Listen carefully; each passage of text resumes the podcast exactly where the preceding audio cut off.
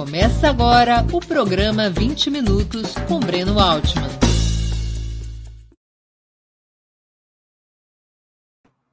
Bom dia. Hoje é 25 de março de 2022, centésimo aniversário da fundação do Partido Comunista no Brasil. Estamos dando início a mais uma edição do programa 20 Minutos. Nosso entrevistado será Walter Pomar. Além de dirigente petista, ele é historiador e professor de Relações Internacionais na Universidade Federal do ABC, em São Paulo. Graduou-se pela USP, onde também completou seu mestrado com a tese Comunistas do Brasil Interpretações sobre a Cisão de 1962. E também nesta universidade fez o seu doutorado. Antes de começarmos, quero pedir um pouquinho de paciência para o nosso imprescindível recado comercial. Opera Mundi sustenta-se graças ao apoio de seus leitores e espectadores.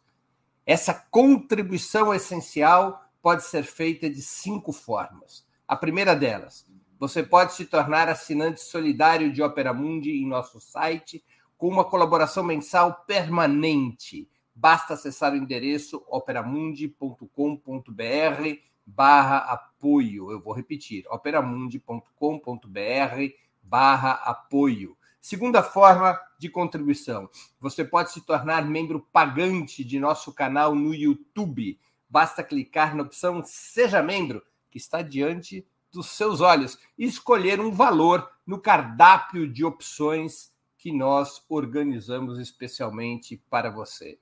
Terceira forma de contribuição: durante a transmissão de nossos vídeos, você poderá contribuir com o Super Chat ou Super Sticker.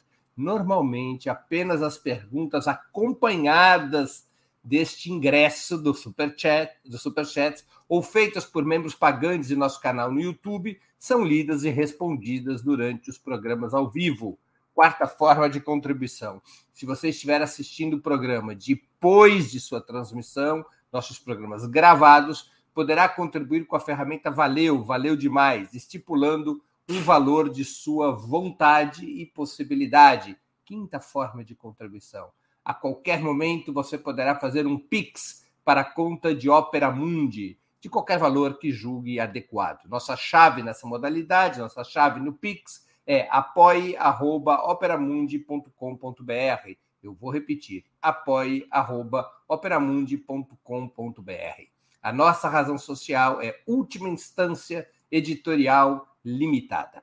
Lembre-se sempre, além dessas formas de contribuição, lembre-se sempre de dar like, clicar no sininho e compartilhar nossos programas. São ações que aumentam nossa audiência e engajamento, ampliando também nossa receita publicitária, tanto no site quanto no YouTube. Bom dia, Walter. Muito obrigado por aceitar nosso convite. Uma honra ter novamente sua presença no 20 Minutos. Bom dia, Breno. Bom dia quem estiver aí acompanhando o programa. Nesses 100 anos após a fundação do Partido Comunista, Walter, houve alguma etapa histórica em que essa organização chegou a se constituir ou poderia ter se constituído em uma alternativa real de poder? Uhul! Rapaz, a, a, a, história do Partido Comunista aqui no nosso país é uma história muito interessante, muito dura, mas não é uma história de grandes sucessos. Basta dizer que 100 anos depois, a gente está de volta a uma situação parecida com a que o Brasil tinha quando o PC foi criado. A primário exportação toma conta da sociedade brasileira, a oligarquização, a presença dos militares, etc. Mas isso posto, houve alguns momentos né, na história desses 100 anos em que o Partido Comunista exibiu uma força impressionante. Isso corresponde, em primeiro lugar, aos anos 30, em algum momento entre 30 e 35, o Partido Comunista era um fator importante na política nacional.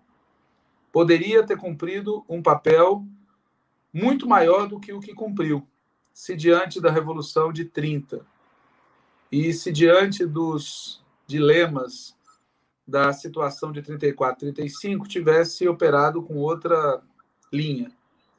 E também exibiu uma força imensa logo depois do final da Segunda Guerra Mundial.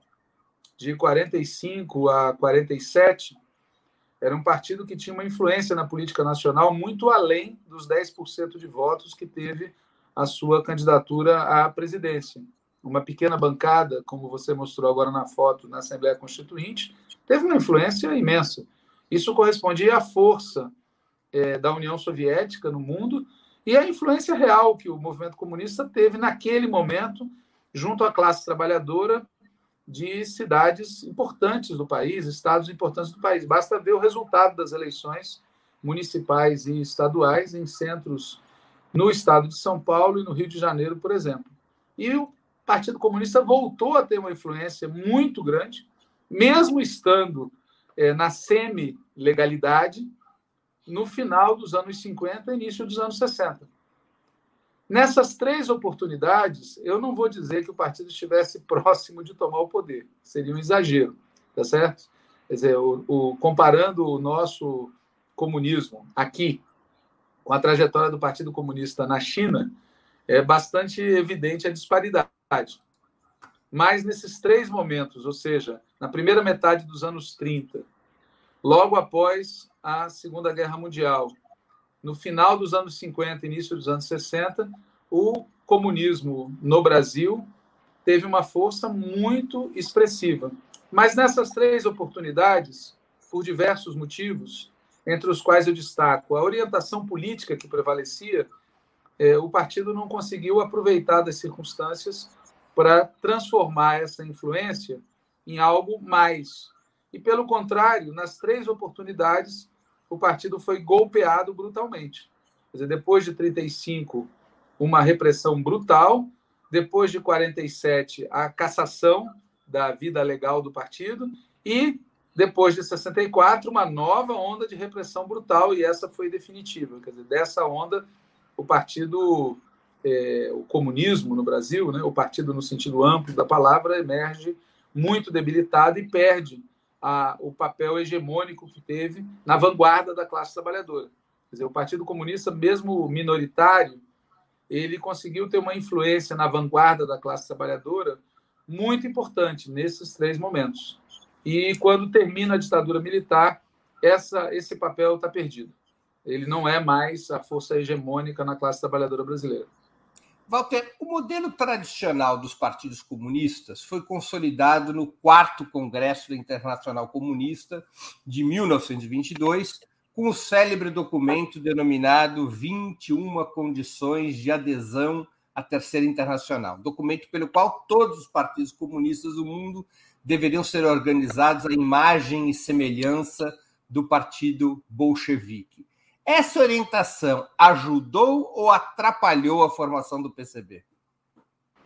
Rapaz, do ponto de vista é, prático, essa noção de um partido centralizado, de um partido organizado em torno de um programa, de um partido presente de maneira celular e capilarizado na sociedade, é, isso, obviamente, contribuiu para o partido sobreviver esses anos todos, e em vários momentos políticos foi essencial para ele ter força, para ele ter presença, para ele ter incidência. Por outro lado, quando deslocado de força social organizada e quando está ausente uma linha política adequada, a concepção organizativa por si só não resolve nada. Você pode sobreviver, você pode incidir mas você não cumpre os objetivos propostos porque lhe falta base social e lhe falta orientação política. E a verdade é que a base social do comunismo no Brasil ela só vai se consolidar de maneira mais plena na última das três etapas que eu citei. Quando já no final dos anos 50, início dos anos 60, o proletariado industrial ganha uma relevância expressiva. Né? E o, o símbolo disso são as greves dos anos 50 e a flexão que o Vargas faz é, no seu segundo governo. Então, nesse momento em que o partido é, começava a ter a base social indispensável, sem a qual a organização não resolvia nada, é, a linha política não ajudou. A linha política de é, aposta numa aliança estratégica com uma suposta burguesia com interesses nacionais, desenvolvimentistas, etc., desarmou o partido e fez com que, é, num certo sentido, é, os seus instrumentos organizativos, a sua concepção organizativa, servisse apenas como uma, um fator que contribuiu na sobrevivência do partido, mas não contribuiu para que ele cumprisse um papel é, mais ativo na sociedade brasileira. Tem uma imagem que foi pensada numa outra circunstância, que era o Che Guevara falando que os comunistas eles tinham a coragem necessária para morrer sob tortura sem entregar seus camaradas, mas não tinham a audácia necessária para sair das trincheiras e atacar o adversário. Guardadas as proporções, essa imagem serve, né? A estrutura a concepção organizativa permitia sobreviver, dava continuidade ao movimento. Mas a linha política não contribuía para que o movimento tivesse êxito. E, em vários momentos, a ausência de uma base social adequada é, também pesou muito. Só que, veja, este problema foi resolvido na China com a elaboração de uma teoria adequada para um país que, como a Rússia e como a China, tinha um proletariado diminuto. E aqui, essa teoria não foi produzida. A verdade é que é, nós não conseguimos produzir a adaptação do marxismo às condições do Brasil. Nós não conseguimos é, produzir uma interpretação da realidade brasileira que se traduzisse numa estratégia política que permitisse ao comunismo conquistar o poder, ou pelo menos tentar fazer isso em melhores condições. Né? É dessas, desses três elementos que eu citei, portanto, eu acho que o elemento linha política é fundamental. Quer dizer, com a linha política adequada, você conquista a base social e utiliza de maneira produtiva a linha organizativa. Walter, a historiografia de direita e até alguns historiadores de esquerda é, colocam o PCB como um peão da política soviética, do Partido Comunista da União Soviética, através da Terceira Internacional ou mesmo depois. Essa é, consideração tem base histórica? O PCB era um puxadinho do PC soviético ou era um partido autônomo?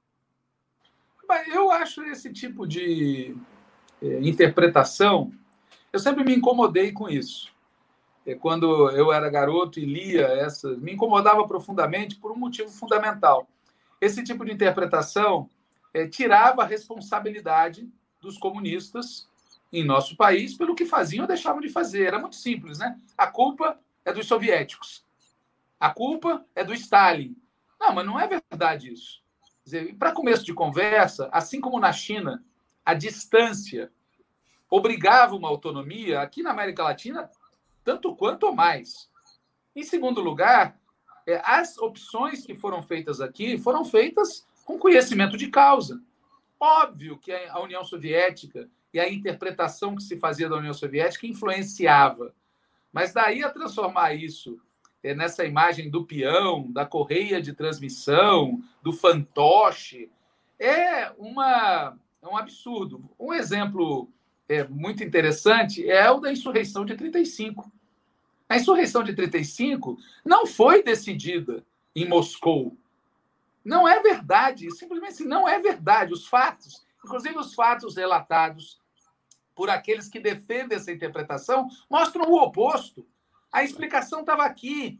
A explicação estava na influência do tenentismo, a explicação estava na debilidade orgânica do partido, a explicação estava nos métodos de funcionamento do próprio. Tanto é verdade isso que, portanto, em 35 em outros episódios, o Partido Comunista aplicou a política que achou adequado, inclusive interpretou as diretrizes de Moscou do jeito que achava conveniente. E assim é no mundo inteiro. Então, assim, Claro que é útil para a historiografia ou para a política interpretar a influência que os fatores internacionais têm sobre a realidade nacional. Mas a explicação sobre a influência maior ou menor tem que ser buscada na realidade nacional. É a realidade nacional que determina o tamanho da influência dos fatores internacionais.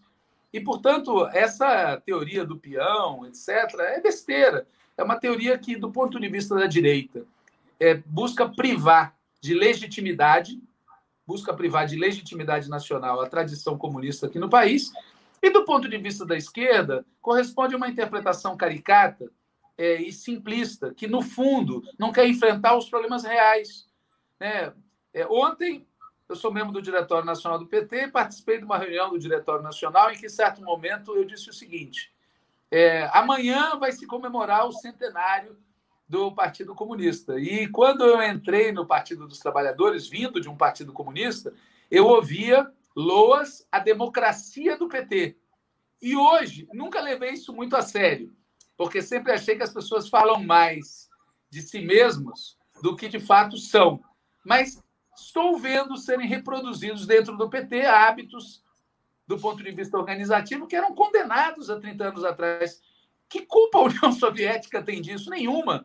Fenômenos como ultracentralização, dirigismo, culto à personalidade, cópia de é, políticas internacionais, isso tem raízes nacionais. Isso tem raízes na maneira como a classe trabalhadora e os diferentes setores da sua vanguarda encaram a luta de classes. E atribuir isso a alguém de fora é nos desarmar para enfrentar os problemas reais, os fantasmas reais que estão aqui entre nós. Walter, até os anos 30, o PCB era um partido de pouca influência no país e mesmo nas classes trabalhadoras. O que, que representou para o movimento comunista brasileiro a adesão de Luiz Carlos Prestes, formalmente filiado à legenda em 1934? Então, esse é um dos temas mais polêmicos né, que existem a sério na, história, na historiografia, porque, a rigor, o Partido Comunista nos anos 20 era um partido proletário, obreirista, muito limitado do ponto de vista da influência na classe, que majoritariamente era dirigida por setores sindicalistas de direita, além de uma influência marginal do anarquismo e de outras pequenas correntes. É, a entrada é, do Prestes não é a entrada de uma pessoa, é a entrada de um segmento político e social, ou seja, da ala esquerda do tenentismo, que, do ponto de vista sociológico, era a expressão de um setor médio, para usar uma linguagem vintage, era a expressão de uma parte da pequena burguesia radicalizada. Quer dizer, o tenentismo tinha uma ala direita brutal, Juarez Távora é um, é um sinal disso, tá certo? E tinha uma ala esquerda, essa ala esquerda do tenentismo tinha várias lideranças importantes, muitas das quais se engajaram em 30 e participaram do início do governo Vargas.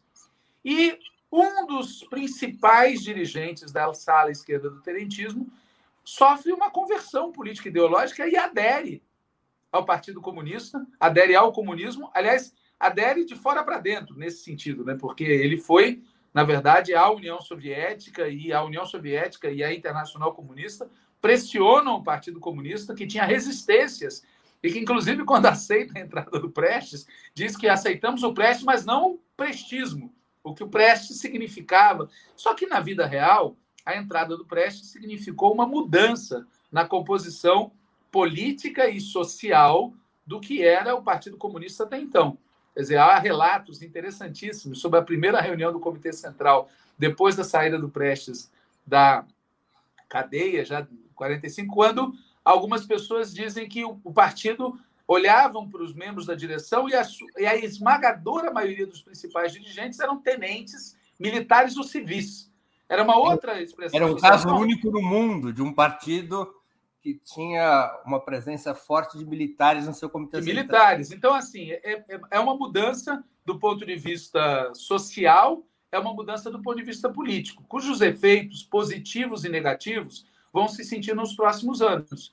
Quer dizer, grande parte disso que se atribui ao leninismo ou às 21 condições tinham a ver com a tradição militar de boa parte dos dirigentes.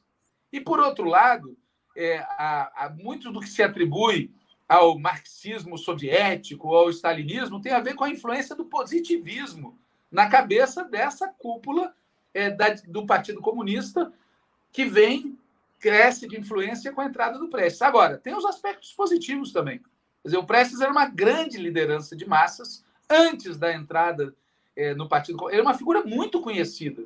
Quer dizer, não é por nada que a coluna Miguel Costa, Luiz Carlos Prestes, vai ser conhecida como coluna Prestes, já, já nos anos 30. Então, assim, é, é a, a, o peso dele nesse processo, a importância que a coluna teve, a imagem que ficou para amplos setores da população brasileira mais cultos, mais informados, era muito. E depois, os anos de prisão, toda a aura que se, que se formou em torno disso, a postura digna que ele teve na prisão, quer dizer, todo o debate sobre 35, enfim, tudo isso fez dele uma liderança extremamente influente. E isso contribuiu para aumentar a audiência do partido junto a amplas camadas sociais, inclusive no proletariado. Basta ver aqueles comícios que são feitos é, depois da saída dele na cadeia. Ali não eram comícios de Mauricinhos, tá certo? não eram comícios de Mauricinhos, é só ver as faixas da onde que vinham, né? de, que, de que fábricas, de que bairros. Era uma forte presença proletária.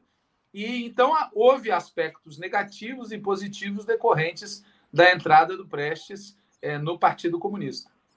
Não é de um grande dirigente do PCB chamado Pedro Pomar a frase um grande partido para um grande dirigente? Eu não respondo por pessoas que não estão presentes. Mas historicamente é do Pedro Pomar essa frase, não é? O Pedro Pomar ele escreveu um prefácio de um livro, acho que o único, escrito pelo Prestes. E nesse prefácio ele faz todos os elogios rituais que eram típicos na época. É, posteriormente, ele vai entrar em conflito brutal com Prestes, que inclusive levará ele e outros a saírem do Partido Comunista num outro momento. Mas na época era tão comum dirigentes elogiarem o Prestes, como hoje é comum dirigentes do maior partido de esquerda do mundo elogiarem seu grande líder. E, aliás, é gozadíssimo. Nos anos 80, quando havia o debate sobre o socialismo real, é, uma das coisas que mais se ridicularizava era o culto à personalidade. E nos últimos anos, o que eu mais escuto em reuniões é o nosso imortal prefeito, o nosso eterno governador, o nosso sempre presidente, que são as expressões típicas, típicas, exatamente daquilo que se criticava antes. E eu acho gozadíssimo, porque às vezes são as mesmas pessoas que faziam discursos furibundos contra o culto à personalidade e anos depois o repetem sem se dar conta de que isso faz parte de uma espécie de reação espontânea da classe trabalhadora e de suas organizações em defesa de seus líderes contra a difamação continuada que esses líderes sofrem por parte da direita. Porque esse é o problema. Para cada frase dessas, como você citou do Pedro Pomar e outras, que nos parecem meio estranhas, né, porque parecem um exagero, uma coisa rebarbativa, existiam dezenas de milhares de frases caluniosas e difamatórias da direita contra os líderes da classe trabalhadora. Então, isso fazia parte, como até hoje faz parte, tá certo? Da defesa que a classe trabalhadora faz das suas lideranças, das suas organizações, dos seus governos, contra os, o que vem de fora, contra os ataques do inimigo. Quer dizer, nós não existimos à parte, nós existimos na luta. E nessa luta, o lado de lá é muito cruel. Então, é a coisa mais normal do mundo que é esse tipo de defesa. O grande problema ocorre quando isso passa a ser o metro das relações internas. Ou seja, quando aqueles que são defendidos publicamente usam essa autoridade na, no debate interno para impor seus pontos de vista. Aí é um problema, porque aí é uma quebra das regras, né? Porque a defesa que está se fazendo publicamente é da pessoa jurídica, não necessariamente def da defesa das posições da pessoa física na vida interna do partido. Mas a isso fra... é um outro momento. A frase naquela época não era Prestes sabe o que faz, mas era essa é a opinião do camarada Prestes. Você sabe que em relação ao Pedro, qualquer discussão. Você sabe que em relação ao Pedro Pomar, uma vez me contaram uma história curiosa. Quando houve o, o Congresso em 1960, houve uma reunião para eleger a delegação do Tatuapé e da Moca, onde o Pedro Pomar tinha uma presença muito ativa, tinha morado lá, organizado, e o Prestes foi em pessoa fazer o debate para tentar e perdeu. O que mostra que também não se deve exagerar. É... Havia um debate real. As pessoas eram convencidas pela influência, pelo respeito, pelas opiniões. Então, não se trata também, né, que às vezes se pode exagerar, não se trata só de uma imposição burocrática. Não, havia um debate. Havia circunstâncias em que as posições eram, essas posições eram derrotadas, eram vitoriosas. Faz parte Claro, da vida interna de qualquer partido. Além do mais, praticamente todos os principais dirigentes tinham muito prestígio moral, porque passaram por situações de heroísmo e martírio a vida toda. Né?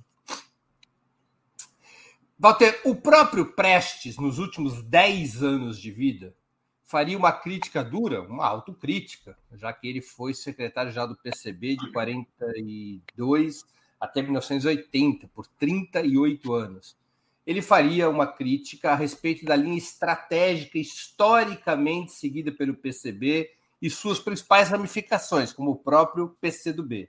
Essa linha, para o Prestes, era originária das resoluções do sexto Congresso da Internacional Comunista de 1928, que colocava, na interpretação brasileira, o imperialismo e o latifúndio como obstáculos fundamentais para o desenvolvimento do capitalismo, identificava a burguesia nacional como uma aliada estrutural das classes trabalhadoras e propunha uma revolução em duas etapas. A primeira teria um caráter democrático de libertação nacional para superar os entraves do desenvolvimento de um capitalismo supostamente democrático e a segunda aí sim teria uma natureza socialista. Você está de acordo com a posição adotada por Prestes que o levaria a romper com o PCB em 1980, por que, que essa estratégia seria, vamos resumir, a mãe de todos os problemas do Partido Comunista?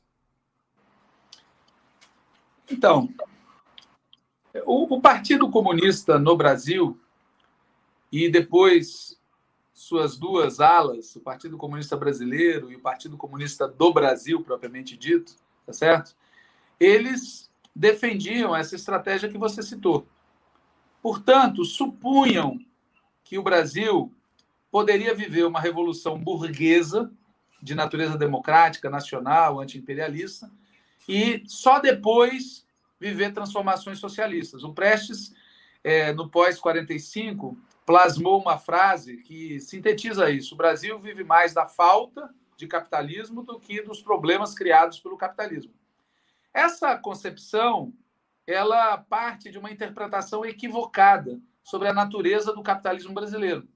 Ela não percebe que o capitalismo brasileiro realmente existente é um capitalismo que é associado ao imperialismo, é relacionado com latifúndio, não tem, portanto, é, compromissos com a ampliação da capacidade de consumo, do nível de bem-estar social, das liberdades democráticas e da soberania nacional do país e, portanto, fazer a política do partido e da classe trabalhadora brasileira depender de uma outra classe, supondo que essa outra classe vai estar disposta a travar lutas que essa outra classe, na sua imensa maioria, não quer travar, é condenar o partido ao que se chamava no passado de reboquismo, seguidismo e a derrota.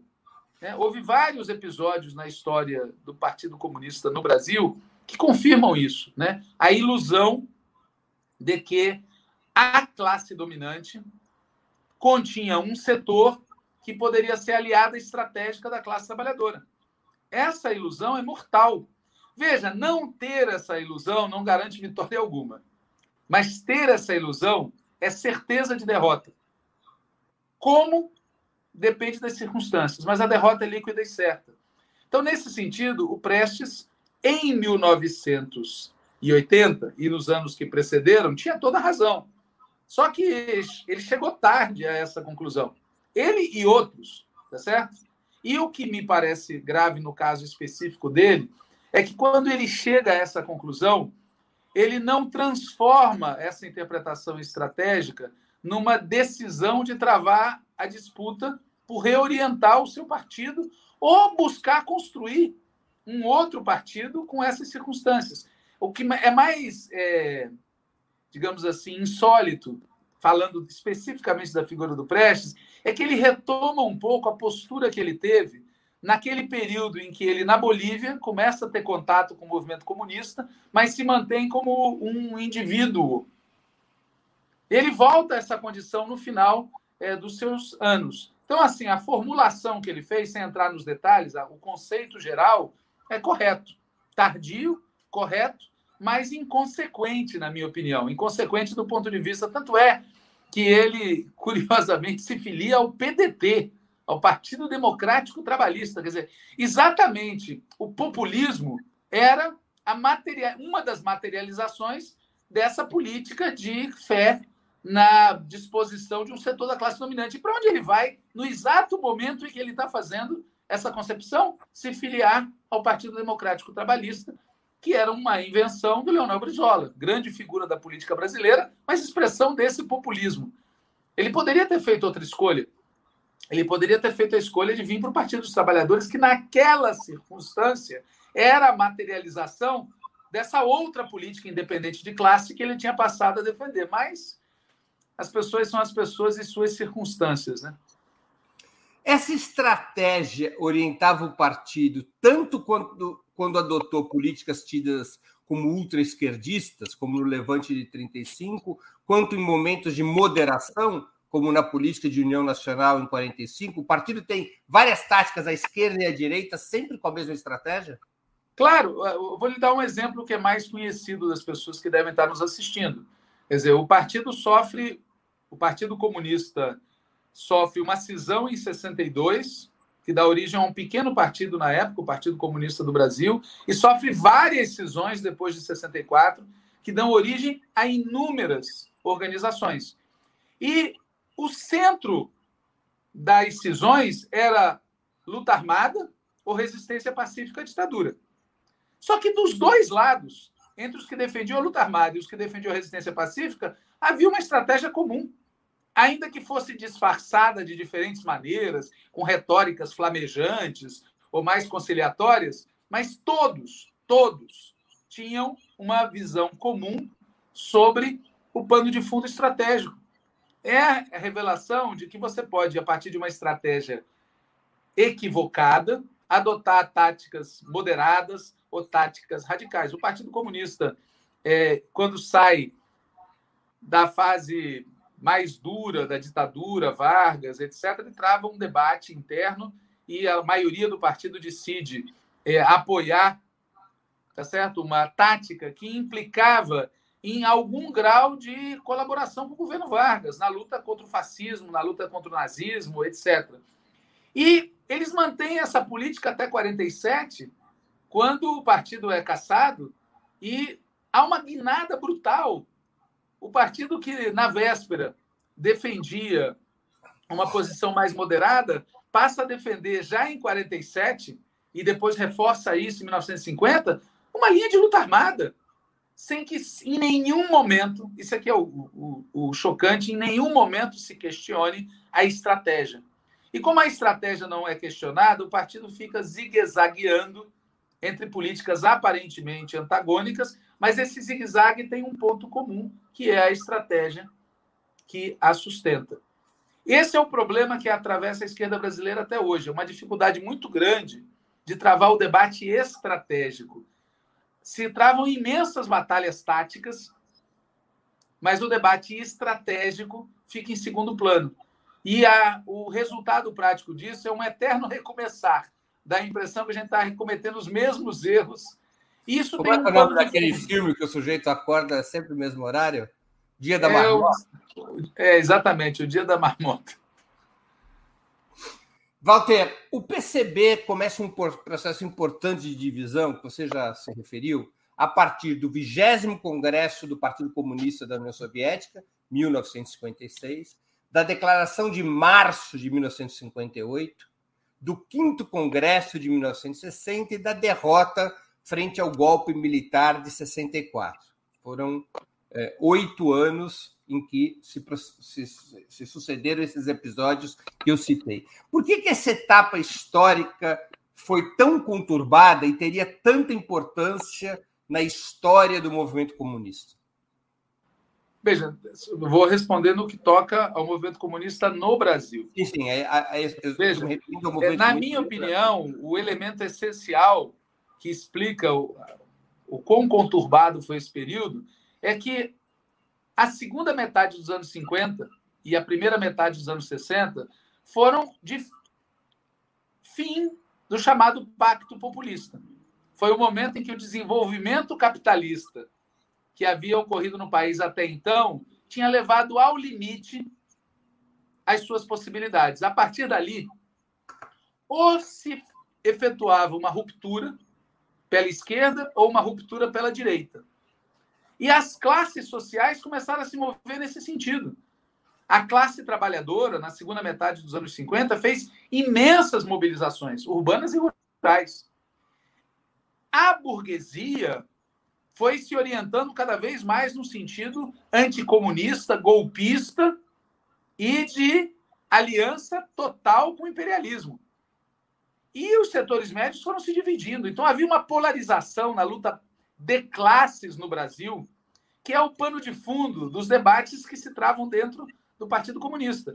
Quando alguém fala, exemplo, o grande impacto do vigésimo Congresso, o grande impacto da Revolução Cubana, que teve mostrou para a América Latina, para as classes dominantes e para as esquerdas, que o dilema capitalismo-socialismo era real.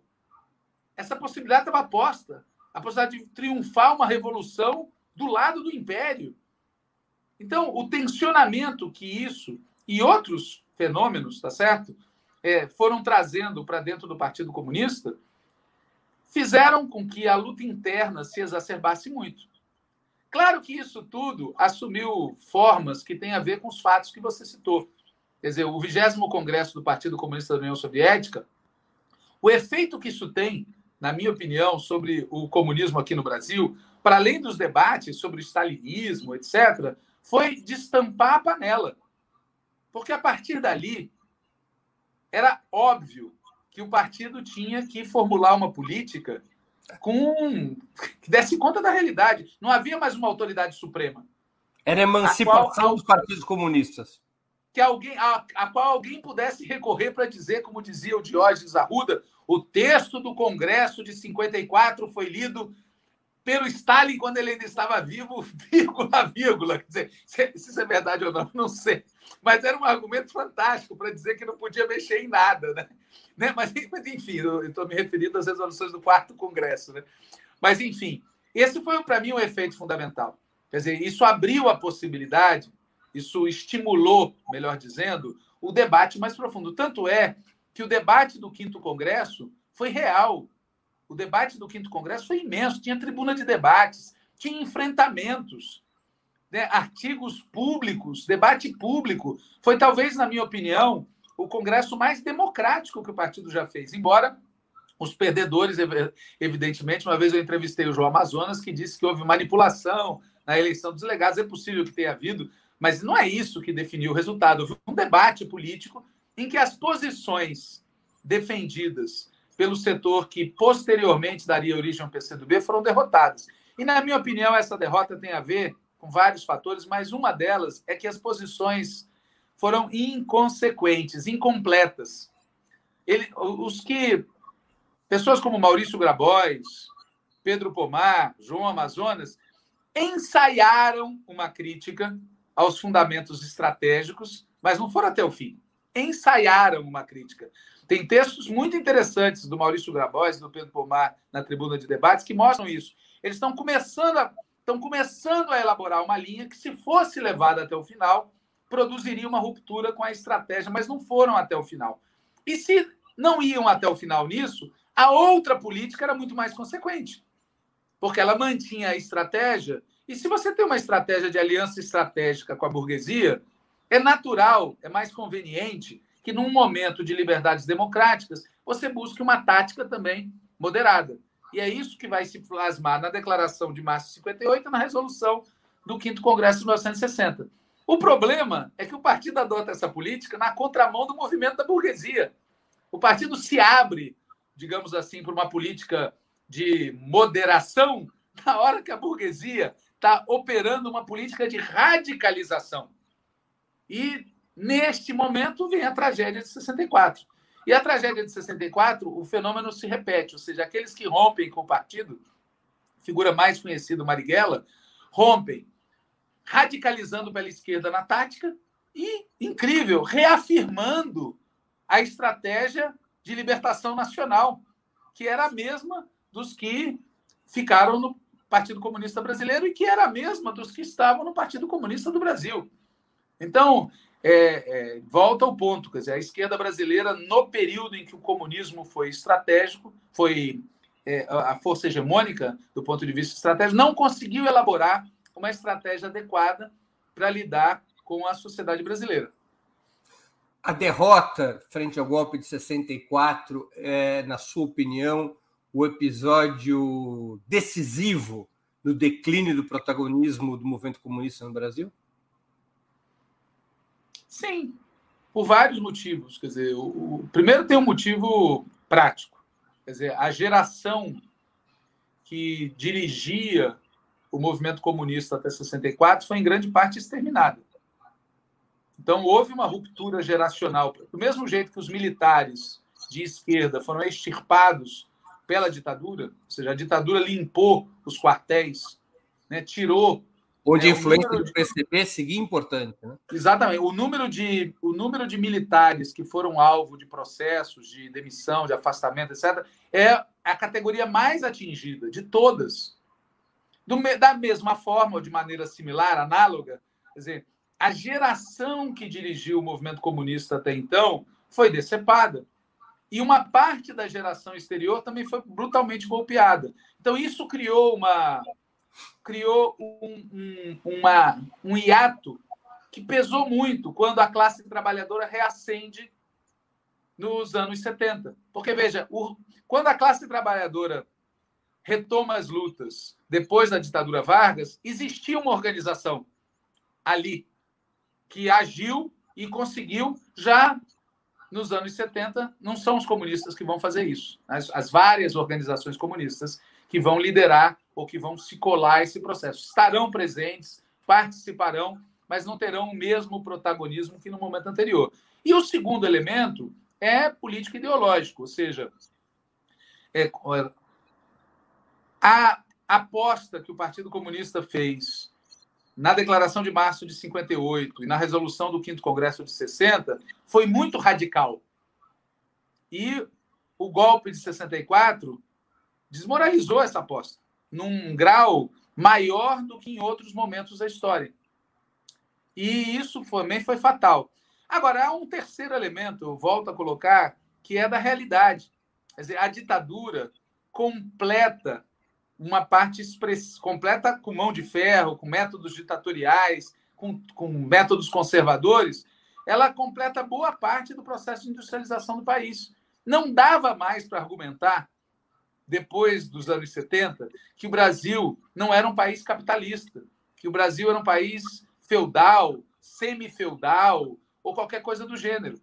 Assim como também não dava para argumentar que a burguesia brasileira estivesse disposta a um ciclo de desenvolvimento em ruptura com o imperialismo. A realidade se alterou tanto que tirou o chão das fórmulas que eram hegemônicas até então no movimento comunista. É por isso que a segunda metade dos anos 70 vai ser de reascenso da luta de massa, de formulação de novas teorias sobre o país e de constituição de um novo centro hegemônico para a esquerda brasileira, que não será mais o movimento comunista em nenhuma de suas é, partes. É óbvio que os comunistas contribuíram para esse reascenso, contribuíram para essas reformulações e contribuíram para a constituição de um novo polo hegemônico dizer, uma parte importante do movimento comunista deságua no PT, contribui para a formação do PT, mas já não é em torno daquelas ideias, daquele movimento que tinha dado origem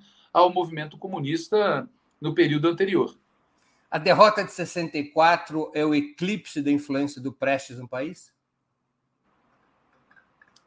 Eu não tenho essa certeza, falando francamente, porque é, o, o, a maioria dos militantes não existe uma pesquisa estatística, obviamente, que possa dar 100% de certeza para o que eu vou falar.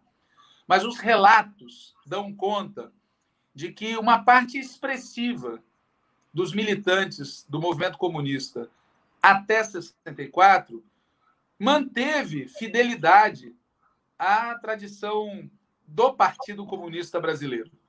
Embora entre os novos militantes a maioria tenha se dirigido para as organizações da luta armada. Houve um elemento geracional e social também, porque entre os setores médios predominou a radicalização e entre os setores populares predominou uma linha mais recuada.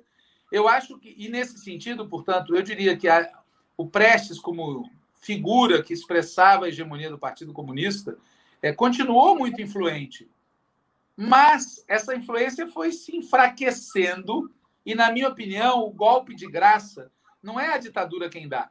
Eu acho que o golpe de graça quem dá são as grandes greves metalúrgicas no final dos anos 70, porque aí surge uma liderança, uma vanguarda nova na classe trabalhadora, que tem laços com a antiga. Né? O caso do Lula é paradigmático, o irmão dele era do PCB, tá certo? Tem laços com a antiga, mas é uma nova liderança. Eu acho que é aí que começa a esse isso que você fala, é o eclipse no sentido mais forte da palavra. Não acho que é em 64. Antes de continuarmos, eu queria pedir novamente que vocês contribuam financeiramente com o Opera Mundi. Lembrem-se, há cinco formas de fazer. A primeira é a assinatura solidária em nosso site, operamundi.com.br barra apoio, vou repetir, operamundi.com.br barra apoio. A segunda é se tornando membro pagante de nosso canal no YouTube, clicando em Seja Membro. A terceira é contribuindo agora mesmo com o Super Chat ou Super Sticker. A quarta é através da ferramenta Valeu, valeu demais quando assistir nossos programas gravados. A quinta é através do Pix. Nossa chave nessa modalidade, nossa chave no Pix é apoie.operamundi.com.br. Vou repetir, apoie.operamundi.com.br. Nossa razão social é última instância editorial limitada. Eu também aproveito para fazer aqui o marketing de um livro organizado pelo Walter Pomar, é, numa coedição entre a editora Página 13 e a ELAP, Escola Latino-Americana de História e Política, que é uma coletânea de artigos eh, sobre os 100 anos do movimento comunista no Brasil. Esse livro pode ser baixado eh, no, no, endereço que está na tela, que eu peço para a produção colocar também no rodapé. Walter, qual é o endereço para poder baixar? É www.pagina13.org.br www.pagina13.org.br. Nessa página, vocês poderão encontrar um link que descarrega a versão eletrônica da coletânea. Ele foi, esse livro está publicado apenas na sua versão eletrônica e tem um conjunto de artigos exatamente sobre 100 anos do comunismo no Brasil. Um dos articulistas, é, honradamente, sou eu mesmo. É, mas há muitos outros, inclusive gente muito mais qualificada para falar sobre 100 anos de comunismo. Há dirigentes do PCB atual, Edmilson Costa, que é o atual secretário-geral do PCB, há artigos ou entrevistas de dirigentes do PCdoB, como é o caso do José Reinaldo Carvalho e a Ana Prestes, há artigos do próprio Walter na apresentação e do Vladimir Pomar, que foi dirigente do PCdoB, um estudioso, além de militante, dirigente, um estudioso da história do movimento comunista no Brasil, há artigos da Marli Viana, uma grande historiadora que também foi membro do Comitê Central do PCB. Eh, há entrevistas com a Ana Prestes, que ela é da direção do PCB e neta do Luiz Carlos Prestes, coincidentemente. Uh, enfim, há artigos da Ioli Ilíada, do Ronald Rocha, da Rayane Andrade, enfim, do Rodrigo Freire, uma coletânea que busca abarcar muitos dos aspectos que a gente está tratando na conversa de hoje. Então, o endereço para baixar o livro é www.pagina13.org.br. Walter, voltando à entrevista. Quem teve razão na luta contra a ditadura? A direção do PCB, que foi contrária à luta armada e defendeu uma tática de frente democrática com a oposição liberal burguesa para derrotar a ditadura, combinando luta institucional e luta de massas, ou as distintas dissidências que foram à luta armada? Vou te dar uma resposta salomônica. Eu acho que ninguém ali. Na verdade, no momento do golpe de 64, era possível organizar a resistência armada. Era possível e era necessário. E havia base para isso. Ou seja, naquele peri... naqueles dias, 31 de março, 1 de abril, no momento que se seguiu, havia base para resistência armada. Mesmo que ela fosse derrotada, isso criaria um outro ambiente no país. Porque o grave, quando ocorre um golpe, é ele se dá sem resistência à altura da truculência. Né? E não houve resistência à altura. É, isso ajuda a entender, inclusive, a atitude de muitos dirigentes, defensores da linha de conciliação anterior, como Carlos Marighella, que quase como uma tentativa de, enfim, se lançam com toda a radicalidade no momento seguinte. Bom, a estratégia de luta armada, posteriormente, estava fadada a ser derrotada, da maneira como ela foi feita. Porque ela foi orientada por uma concepção foquista, uma concepção que era uma versão falsificada do que tinha ocorrido em Cuba. E, mesmo que não fosse uma versão falsificada, o Brasil é uma realidade muito diferente da realidade cubana. Ou seja, se fosse possível organizar uma resistência armada contra a ditadura com o objetivo de derrubá-la e com o objetivo de, portanto, alterar o poder no país, não poderia ter sido da forma como foi.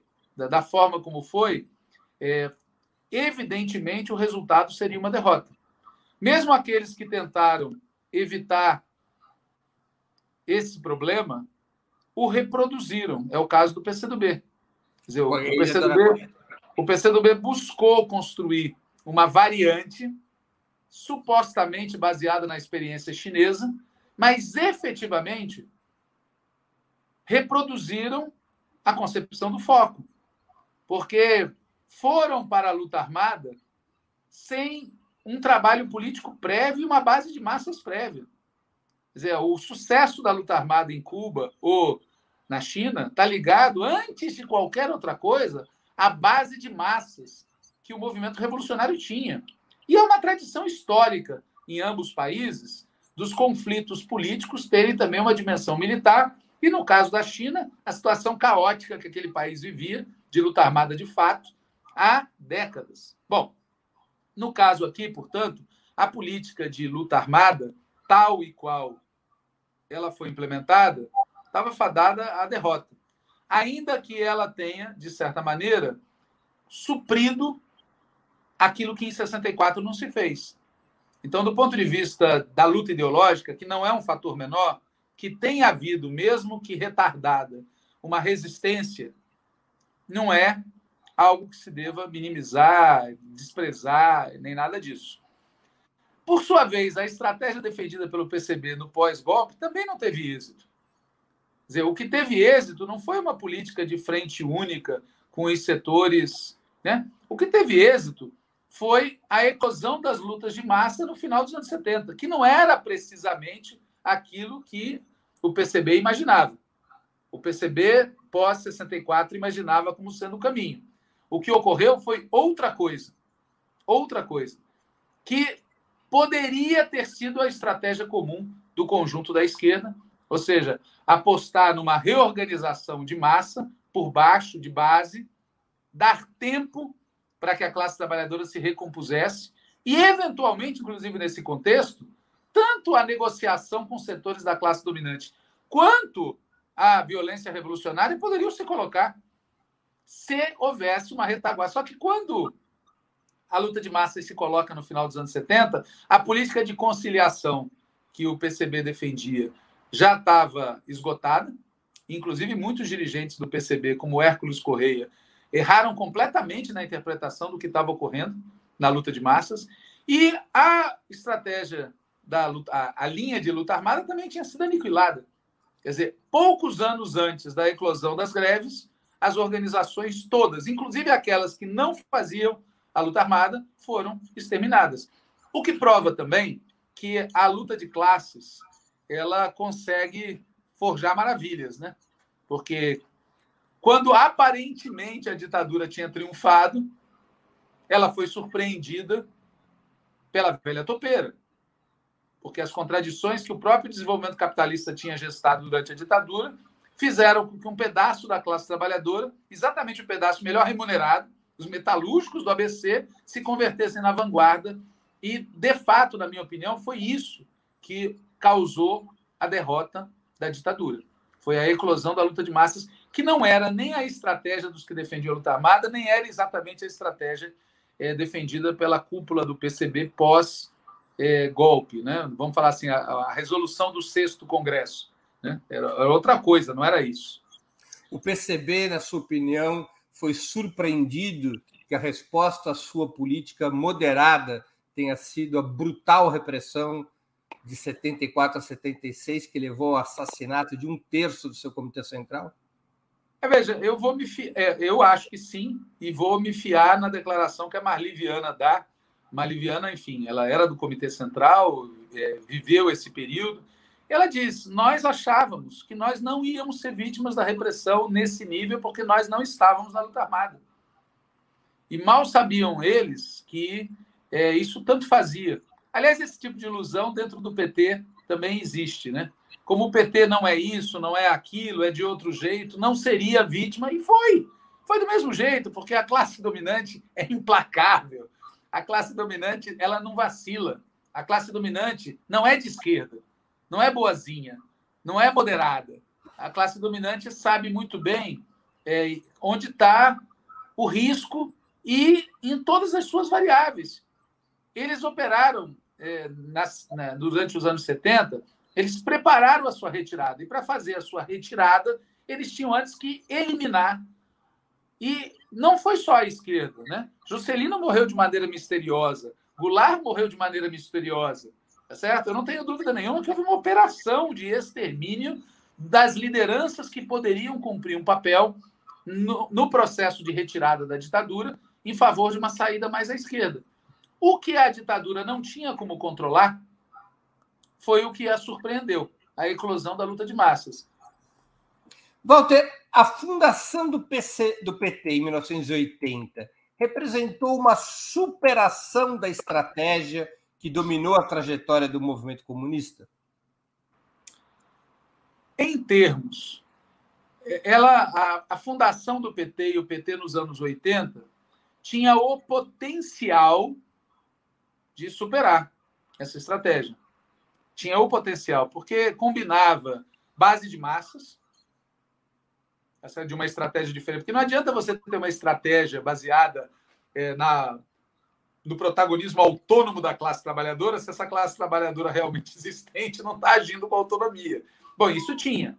Na segunda metade dos anos 70, dos anos 80, havia uma mobilização da classe trabalhadora das maiores que a gente já viu nesse país se combinava isso com a influência muito grande dentro do petismo de concepções que afirmavam que a ideia de etapas, a ideia de uma etapa de aliança com a, com a burguesia, isso estaria superado. Né? Todas as resoluções do PT desse período apontam numa perspectiva mais socialista, numa perspectiva de, de uma saída que interesse à classe trabalhadora. Né? Então, nesse sentido, tinha o potencial. Mas a verdade é que as condições em que o PT foi formado, inclusive a derrota das organizações de esquerda anteriores, tudo isso reduziu o espaço para um debate mais consequente, mais elaborado sobre a estratégia.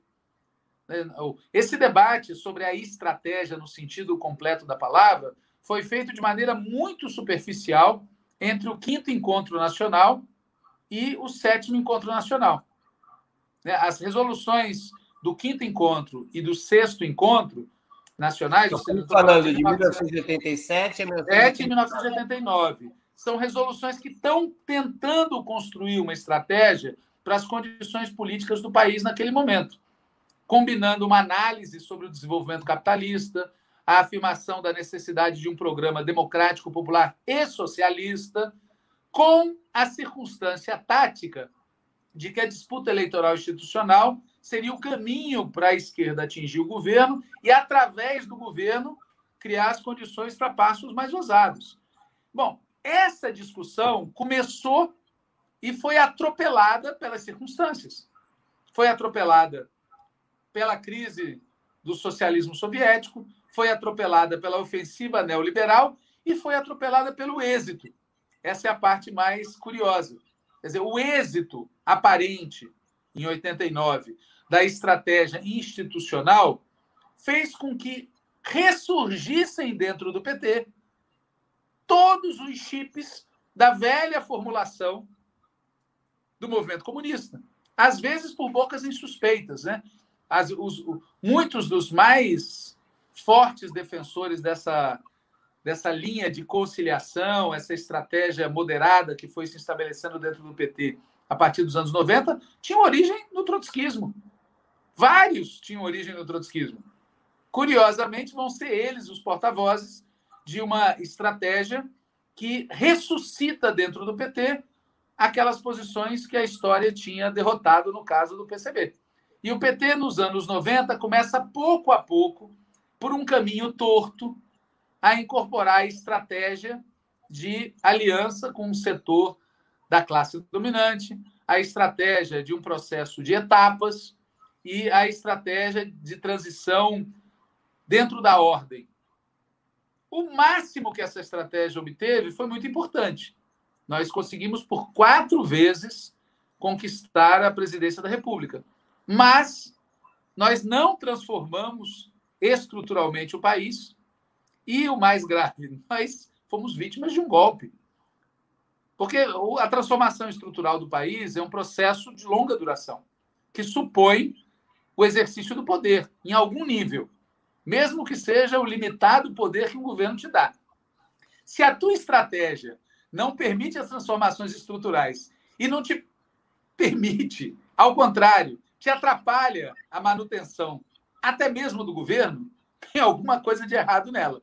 Então, em respondendo à tua pergunta, Zé, o PT, quando surge, ele tem o potencial de resolver o dilema estratégico que o PCB não tinha conseguido resolver, que o PCdoB não tinha conseguido resolver, que as outras organizações comunistas não tinham conseguido resolver. Esse potencial ele vai se materializando ao longo dos anos 80, mas é atropelado pelos fatos da virada de década.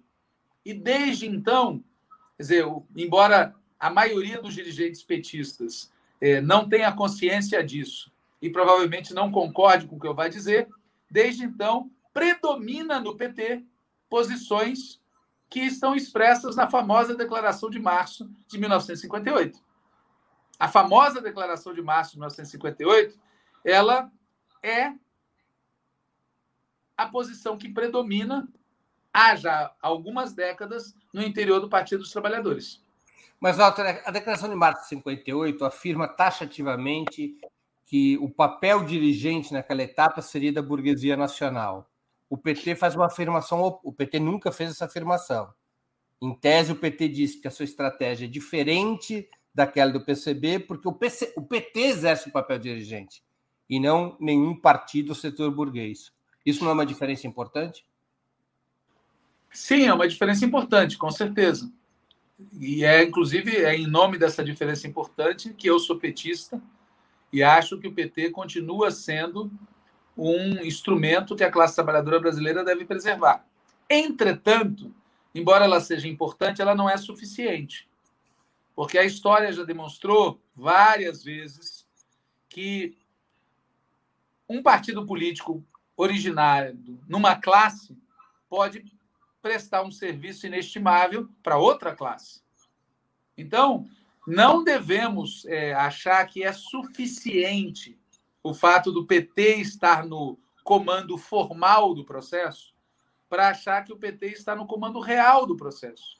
Eu peço às pessoas que reflitam sobre o que foram os quatro governos, os dois governos Lula e o governo Dilma. Do ponto de vista da vida do povo comum, houve fatos importantes, melhorias importantes.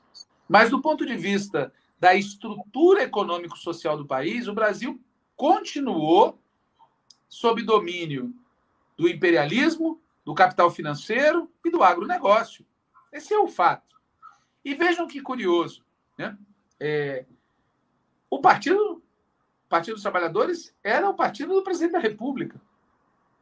Mas a, a política econômica e social adotada, por uma série de circunstâncias, não foi capaz de quebrar a hegemonia do neoliberalismo, do agronegócio e do capital financeiro.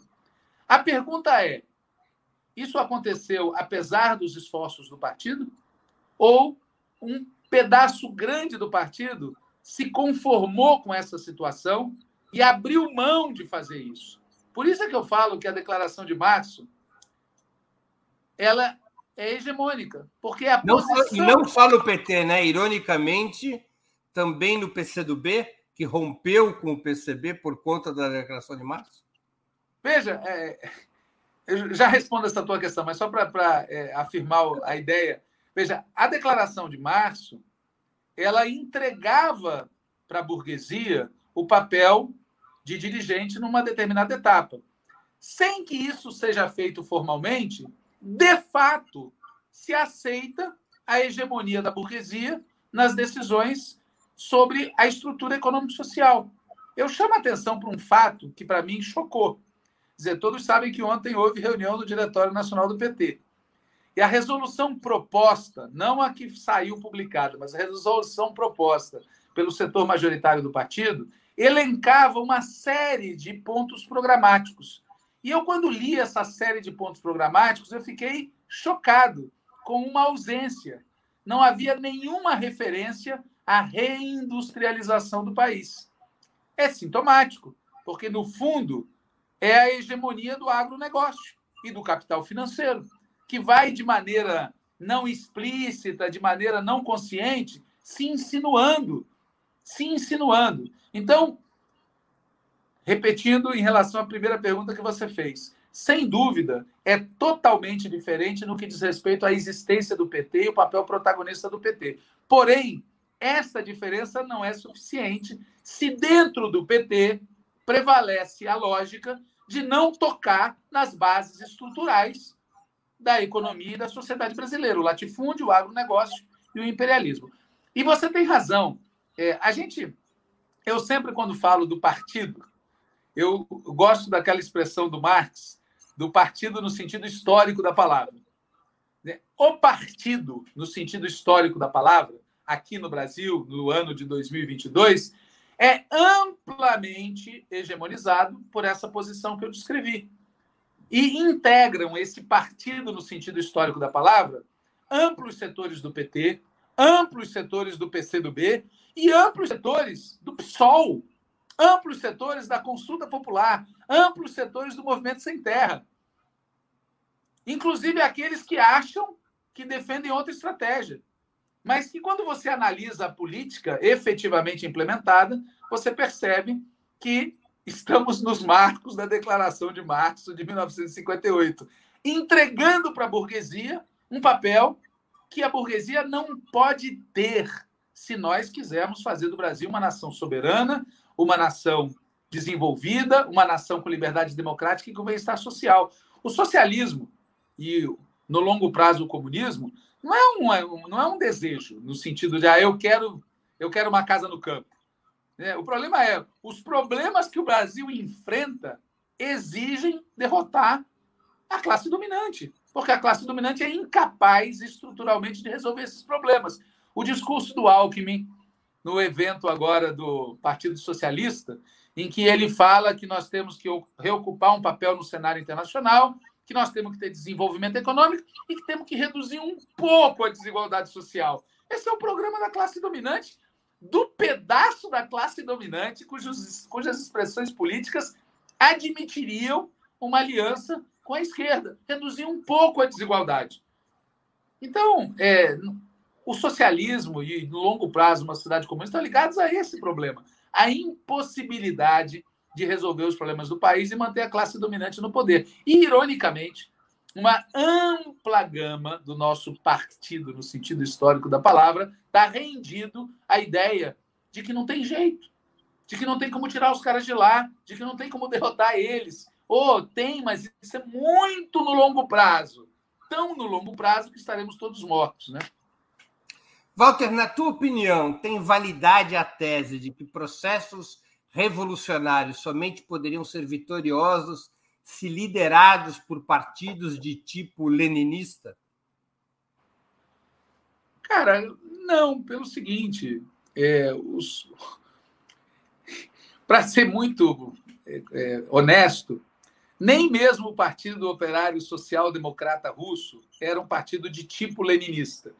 Porque o Partido Operário Social Democrata Russo, tá certo? aquele que dirigiu a revolução efetivamente, em aliança com a esquerda do Partido Socialista Revolucionário, em aliança com uma parte dos anarquistas, em aliança com setores independentes da classe trabalhadora, etc. Este partido não é igual ao partido que vai se formular depois. É outra coisa. E nenhum deles é igual ao Partido Comunista da China, ao Partido do Trabalho do Vietnã, ao Partido do Trabalho da Coreia do Norte, ao M26 de Julho e às outras organizações revolucionárias em Cuba. Então, é, essa, ideia, essa ideia de um partido de tipo leninista, precisa ver o que a gente está querendo dizer com isso, tá certo? É, o que, que eu acho que pode ser dito? Sim, a noção que o Lenin e outros expressavam com muita clareza de que precisa ter uma vanguarda, de que precisa ter uma vanguarda que se disponha a nos momentos de defensiva, organizar, e nos momentos propícios, dirigir a ofensiva, essa noção é válida. Mas essa noção pode se traduzir em formas organizativas as mais diversas. Quer dizer, o Lenin, num dos congressos da Internacional Comunista, tem um debate muito interessante com um dirigente indiano chamado Roy, sobre a questão nacional e colonial. E no meio desse debate, tem uma passagem em que ele reflete sobre a necessidade de organizar, inclusive partidariamente, os camponeses, sovietes camponeses, que talvez em outros países. Ele estava vislumbrando o óbvio. Quer dizer, o fato, a Revolução Russa demonstrou que as revoluções ocorreriam aonde Marx não previa, que as revoluções socialistas ocorreriam nos países mais atrasados. E quanto mais atrasados, menor o peso proporcional do proletariado industrial típico, e maior o peso proporcional de outros segmentos sociais, inclusive o campesinato. E o tipo de partido capaz de transformar esses outros setores sociais numa força em condições de tomar o poder seria diferente do Partido Operário Social Democrata Russo. E seria diferente também do Partido Comunista Russo, que era distinto do POSDR, era outra coisa, produto de outra circunstância, um partido no poder. Em suma, no sentido muito geral, a noção de vanguarda que o Lenin batia muito segue perfeitamente válida. Essa noção tem que ser resgatada. A maneira orgânica com que isso se materializa vai depender da classe trabalhadora real e do estágio real da luta de classes em cada situação histórica concreta. Não tem fórmula. E muitas das fórmulas que a gente lê a respeito são produto da ignorância histórica. As pessoas não sabem do que estão falando e falam é, a partir de uma leitura, de alguma coisa que pescaram e desconhecem. Por exemplo, vou dar um exemplo positivo. É comum a gente ouvir uma besteira segundo a qual o Partido Operário Social Democrata Russo de 1916-17 era um partido de intelectuais. As pessoas que falam isso é porque vem na cabeça o Lenin e figuras do gênero. Só que, ao contrário da lenda, era dos partidos operários social-democratas aquele que mais presença tinha no proletariado nas fábricas, em proporção com os partidos operários social-democratas de outros países da Europa. Então, assim, é, há muito desconhecimento sobre a realidade histórica e isso, inclusive, é um dos déficits que a gente tem na formulação aqui no país. Desde a redemocratização e a ruptura de Prestes com o PCB, nenhum dos partidos comunistas existentes voltou a ter protagonismo na vida política do país ou mesmo na esquerda. As condições para um partido comunista de massas que poderia eh, desempenhar esse papel de vanguarda ao qual você se referiu, essas condições deixaram de existir? Veja, as condições para um partido chamado comunista de massas no Brasil deixaram de existir. Mas as condições para um partido comunista que não tenha esse nome e que tenha base de massas, não. Porque o comunismo não é uma doutrina separada da vida, não é um conjunto de livros. O comunismo é um movimento concreto de superação da sociedade capitalista. E, portanto, a existência de um movimento real da classe trabalhadora no sentido da superação da ordem capitalista é a existência concreta de várias organizações, entre elas de um partido. Então, é, eu não acho que o comunismo, como objetivo histórico, esteja superado em hipótese alguma, ao contrário. Ele é mais atual hoje, no mundo e no Brasil, do que era há 100 anos. As condições subjetivas são mais complexas, mas as condições objetivas são mais intensas, seja pelas contradições que o capitalismo gera, seja pelas possibilidades que o desenvolvimento oferece para ter uma sociedade baseada na igualdade. Qual é o nó? O nó é que, assim como a palavra socialismo, a palavra comunismo é compreendida pelas pessoas das mais variadas maneiras. Quando eu ouço, de novo voltando ao Alckmin, falando que ele é um social-democrata que está entrando num partido socialista, e quando eu vejo alguns partidos comunistas que há por aí defendendo posições esdrúxulas, é óbvio que em cada realidade concreta o nome que a classe trabalhadora vai dar a si própria na maneira, na, no momento em que ela assume consciência de classe e disposição para derrubar o capitalismo, o nome vai ser sabe-se lá qual, entendeu? Mas é possível dar caráter de massa ao movimento de superação do capitalismo? É possível dar caráter de massa à transição socialista? É possível dar caráter de massa à luta por uma sociedade sem explorados, nem exploradores, sem estados, sem classes, com propriedade social. Claro que é possível. É perfeitamente possível. Aliás, reitero, é mais possível hoje do que no passado, porque as condições de sobrevivência de uma parte expressiva da humanidade estão ligadas à superação do capitalismo. Walter, temos aqui uma pergunta de um espectador nosso que contribuiu generosamente com o Superchat. Foi uma pergunta feita logo no início do programa, eu vou trazer agora porque tem a ver com o que você estava falando nesse momento. O Daniel Bosco de Mello, ele contribuiu com 20 reais no Superchat. É, qual o papel dos comunistas do PT para os rumos do partido? Primeiro, ter a maior paciência do mundo. Como é que é, Nogue? A primeira coisa é que nós temos que ter a maior paciência do mundo, porque tá difícil. Tá difícil. A gente ouve muita besteira e vê muita besteira sendo feita. E pior, sendo feita com os argumentos mais insólitos. Para pegar o meu exemplo da vez, se alguém me dissesse vamos fazer uma aliança com o setor golpista e neoliberal para derrotar o inimigo principal, eu discutiria sem ficar nervoso. Mas quando eu vejo algumas pessoas falando, vamos fazer uma aliança com um setor democrático, progressista, com sensibilidade social, cuja principal expressão é o Alckmin, isso me dá um nervosismo muito grande. Porque o problema não é, é só a realidade, o problema também é a hipocrisia, a impostura e a autoilusão, que é o que mais me preocupa nisso. Agora, falando sério, a autoilusão. Você, você, você se iludir sobre si próprio e se iludir sobre os inimigos, né? Bom, mas respondendo a pergunta. Vou fazer uma pergunta delicada aqui, já que você tocou nesse assunto. Eu ouvi um comentário. É verdade que o site do PT está retirando as matérias em que o PT criticava o Alckmin no passado? Rapaz, não sei se é verdade. Realmente eu não sei. Mas eu tomei o cuidado de fazer cópia de todas. Porque depois de ter, na minha juventude, ouvido muita coisa sobre fotos que eram apagadas, personagens que eram retirados da história. Então, eu, como acho que esse tipo de coisa pode vir de tudo quanto é lugar, eu já tenho cópia de tudo. Mas eu não sei se é verdade. Espero que não seja, tá certo? Mas voltando ao ponto, uhum. eu acho que o tema central, que está na pergunta feita é, para nós aqui é a seguinte: o PT é o caminho pelo qual se pode impor uma derrota ao bolsonarismo e ao neoliberalismo neste momento histórico que nós estamos. Nesse momento histórico que nós estamos.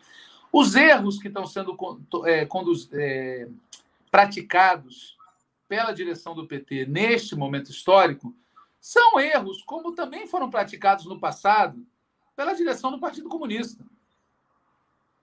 E não é isso que fez as pessoas deixarem o partido ou deixarem o comunismo.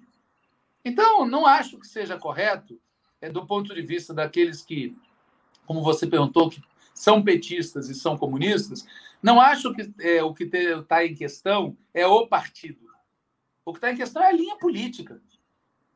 E a alteração na linha política é complexa porque ela não é só uma linha de um grupo de dirigentes. Tem um pedaço importante da classe trabalhadora brasileira que está disposta a qualquer coisa para derrotar o bolsonarismo. A gente percebe isso conversando com os amigos. Não, tudo bem, eu acho o Alckmin exagerado, acho o PSD um horror, mas, sabe, vamos nessa. Porque as pessoas acreditam que esse é um preço a pagar. E muitas vezes subestimam os problemas que virão daí. Então, nosso papel, em primeiro lugar, é contribuir com a nação petista e com a esquerda brasileira na derrota do bolsonarismo e buscar inserir conteúdo radical nessa derrota. Ou seja, inserir um programa democrático, popular, anti-neoliberal, anticapitalista. E como é que a gente faz isso? Lutando para incluir palavras de ordem, incluir um parágrafo num texto? Também. Mas principalmente a gente faz isso estimulando a luta da classe trabalhadora.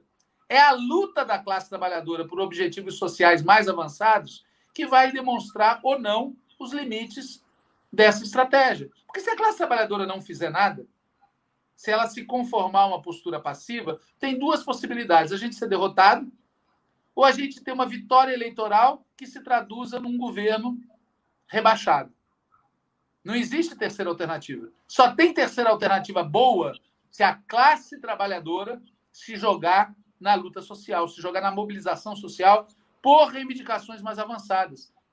É a luta por salário, é a luta por recursos para a saúde pública, para a educação pública, para vida decente nas cidades, para transporte público, para cultura, para é isso, é a luta pela disputa da riqueza social que vai demonstrar os limites práticos, reais de uma aliança com setores golpistas e neoliberais. E vai ser uma luta dura, porque se a classe trabalhadora fizer isso, a questão próxima é saber, frente a isso, este setor da esquerda, que hoje quer uma aliança com esses setores, vai priorizar o atendimento das reivindicações da classe trabalhadora ou vai buscar conter essas reivindicações? Esse é um tema que a gente vai enfrentar. Mas esse tema é um tema bom, não é um tema ruim. É um tema bom de ser enfrentado, não é um tema ruim. Então, esse, para resumir a questão, teria outras coisas para falar, mas esse que eu acho que é o nosso papel, que nós estamos cumprindo. Quer dizer, em todos os espaços que a gente tem, nós estamos estimulando a luta social, fazendo a luta política e cultural e contribuindo para derrotar o bolsonarismo e o neoliberalismo. Esse é o nosso papel. Muito que bem. Nós tivemos aqui outras questões é, que foram já respondidas por você. O Felipe, que é membro pagante do canal do Opera Mundi no YouTube, diz: Walter, você enxerga espaço para um renascimento de organizações comunistas brasileiras sob a nova conjuntura internacional? De alguma maneira você já respondeu essa questão, né?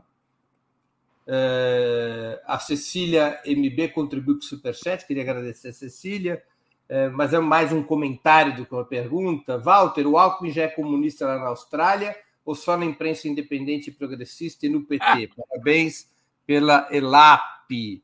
Né?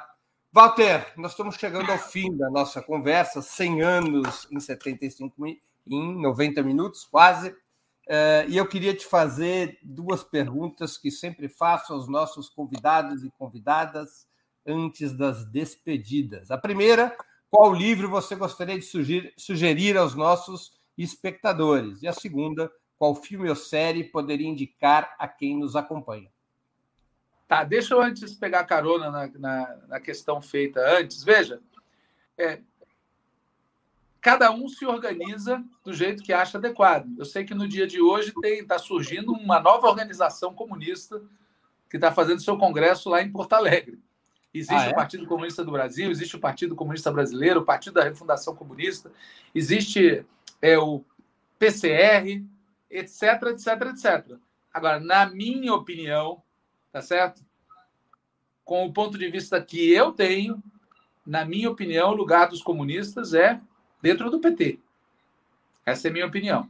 Para deixar bem claro e explícita a minha posição a respeito, tá certo? É dentro do PT e dentro do que o PT significa do ponto de vista da classe trabalhadora e da luta pela, pelos interesses da classe trabalhadora é que os comunistas devem incidir, tá certo? E eu já achava isso há bastante tempo, na época que eu é, era perguntado sobre se o PT era um partido legal. E eu dizia, sim, é um partido legal e é o nosso lugar, tá certo? Você respondia relação... isso para amigos comunistas que estavam querendo entrar no PT? Claro. E era legal, e está sendo legal, e vai ser legal. E o melhor está por vir. A questão é saber se a gente vai estar vivo quando vier o melhor, mas a gente vai se esforçar para estar vivo e para triunfar antes de ir embora. Mas, respondendo a tua pergunta, Breno, é, quando me falaram de novo, eu tinha esquecido que você fazia essas perguntas, então eu, eu fui atrás aí. O livro que eu queria sugerir é um livro de um, de um autor que hoje é manjado, mas que quando eu o conheci ele não era manjado, que é o Leonardo Padura. Né?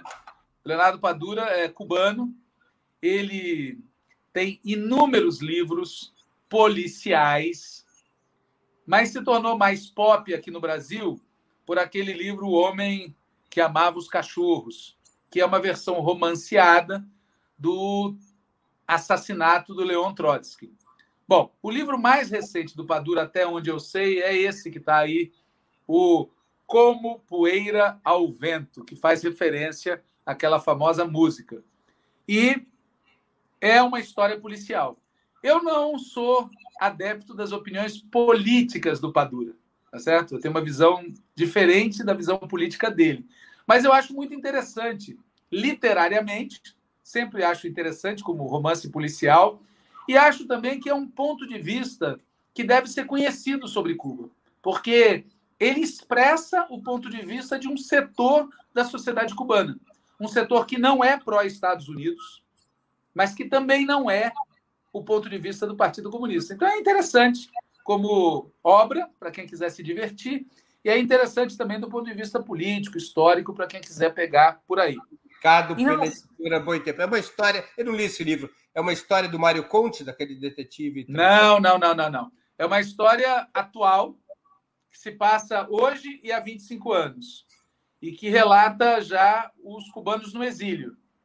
É, é, gerações de cubanos que vão ao exílio e, bom, enfim, a trama gira ao redor de um casal que depois você vai descobrir quais são os vínculos que eles têm no presente e no passado. Não vou fazer spoiler de livro aqui. Mas é sobre a vida dos cubanos no exílio e no Como período em que eles ainda. Padura Fuentes, editora Boitempo. Muito ótimo. Série ou filme? Então, eu, eu separei um, uma série e um filme. Então, eu vou sugerir o um filme, se é para escolher eu um. Pode sugerir os dois. Tá, então, série. Vou começar pela série que é o julgamento de Tóquio, Tóquio Trial, que é o correspondente a Nuremberg, só que Nuremberg foi com os nazistas, e o Tóquio Trial, o julgamento dos líderes do governo japonês. E é muito interessante. É, tem acho que quatro ou cinco episódios. É genial, porque mostra como o direito internacional é formatado a partir da força, isso é uma coisa muito útil, inclusive, para as pessoas que ficam debatendo a, o que está ocorrendo na Ucrânia. Né? E uma vez, um desses debates, eu disse para uma pessoa: de fato, dentro da lei, o governo Zelensky estava introduzindo armas, dentro da lei, ele estava permitindo a forças neonazistas operarem, dentro da lei, estava colocando tropas e treinos e não sei o que da OTAN na fronteira com a Rússia, dentro da lei estava reprimindo as repúblicas secessionistas e, portanto, dentro da lei não tem solução para essa equação. Porque onde dois direitos se encontram, decide a força. Bom, Tokyo Trio é genial desse ponto de vista, inclusive porque mostra os conflitos entre os vários vencedores, Estados Unidos, União Soviética e outros países, como Holanda, por exemplo, e França, que tinham impérios coloniais e estavam culpabilizando a elite japonesa pela guerra. E, de repente, no meio do debate, os representantes da Índia e da China se perguntam: mas vem cá, do que, que vocês estão falando? Se vocês, potências coloniais, agem em relação a nós do jeito que vocês dizem que os japoneses. Então, é muito interessante pelas contradições. Que plataforma, Walter?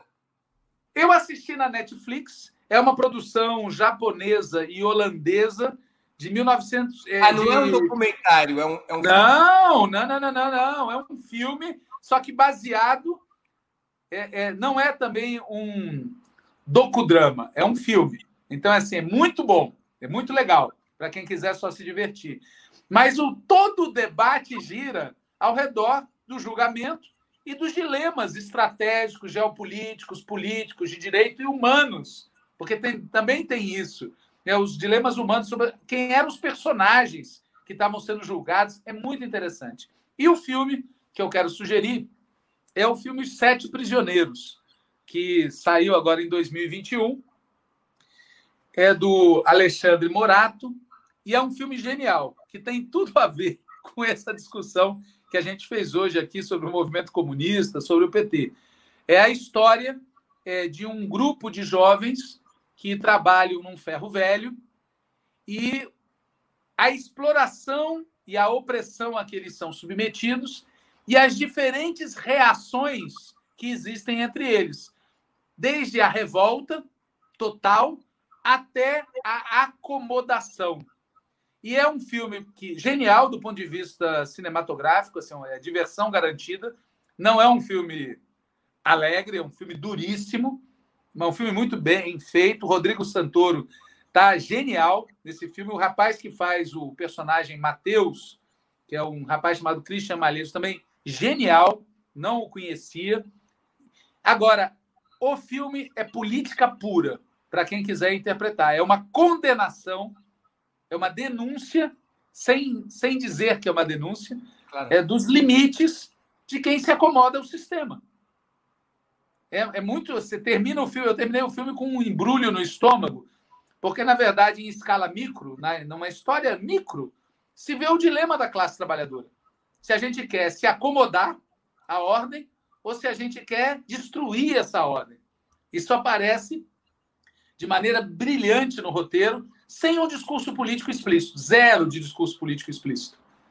É relações humanas, relações pessoais, relações de poder e exploração da vida cotidiana, todas as possíveis e inimagináveis. Muito interessante. Um filmaço daqueles assim que vale a pena. Muito que bem. Feitas as indicações. Walter, queria agradecer muito pelo seu tempo e por essa conversa tão instrutiva quanto interessante. Muito obrigado por ter aceito o nosso convite. Eu que agradeço e só queria saber: esse cachorro que ficou aparecendo aí no fundo, quem é? É uma visita aqui na casa. Ah, interessante, legal. Tá bom, então. Muito obrigado, Breno. Obrigado a quem acompanhou. Um abraço. Bom dia, boa tarde. Também agradeço a todos e todas que assistiram esse programa, em especial aqueles que puderam fazer contribuições financeiras ao nosso site e ao canal de Ópera Mundi no YouTube. Sem vocês, nosso trabalho não seria possível e não faria sentido. Um grande abraço a todos e a todas. Bom final de semana. Para assistir novamente esse programa e a outras edições dos programas 20 Minutos, se inscreva no canal do Opera Mundi no YouTube. Curta e compartilhe nossos vídeos. Deixe seus comentários. O jornalismo de Opera Mundi é mantido com o seu apoio. Faça uma assinatura solidária em www.operamundi.com.br. Com um pequeno valor mensal, você nos ajuda no desenvolvimento de um jornalismo independente e de qualidade. Obrigado pela audiência e até a próxima.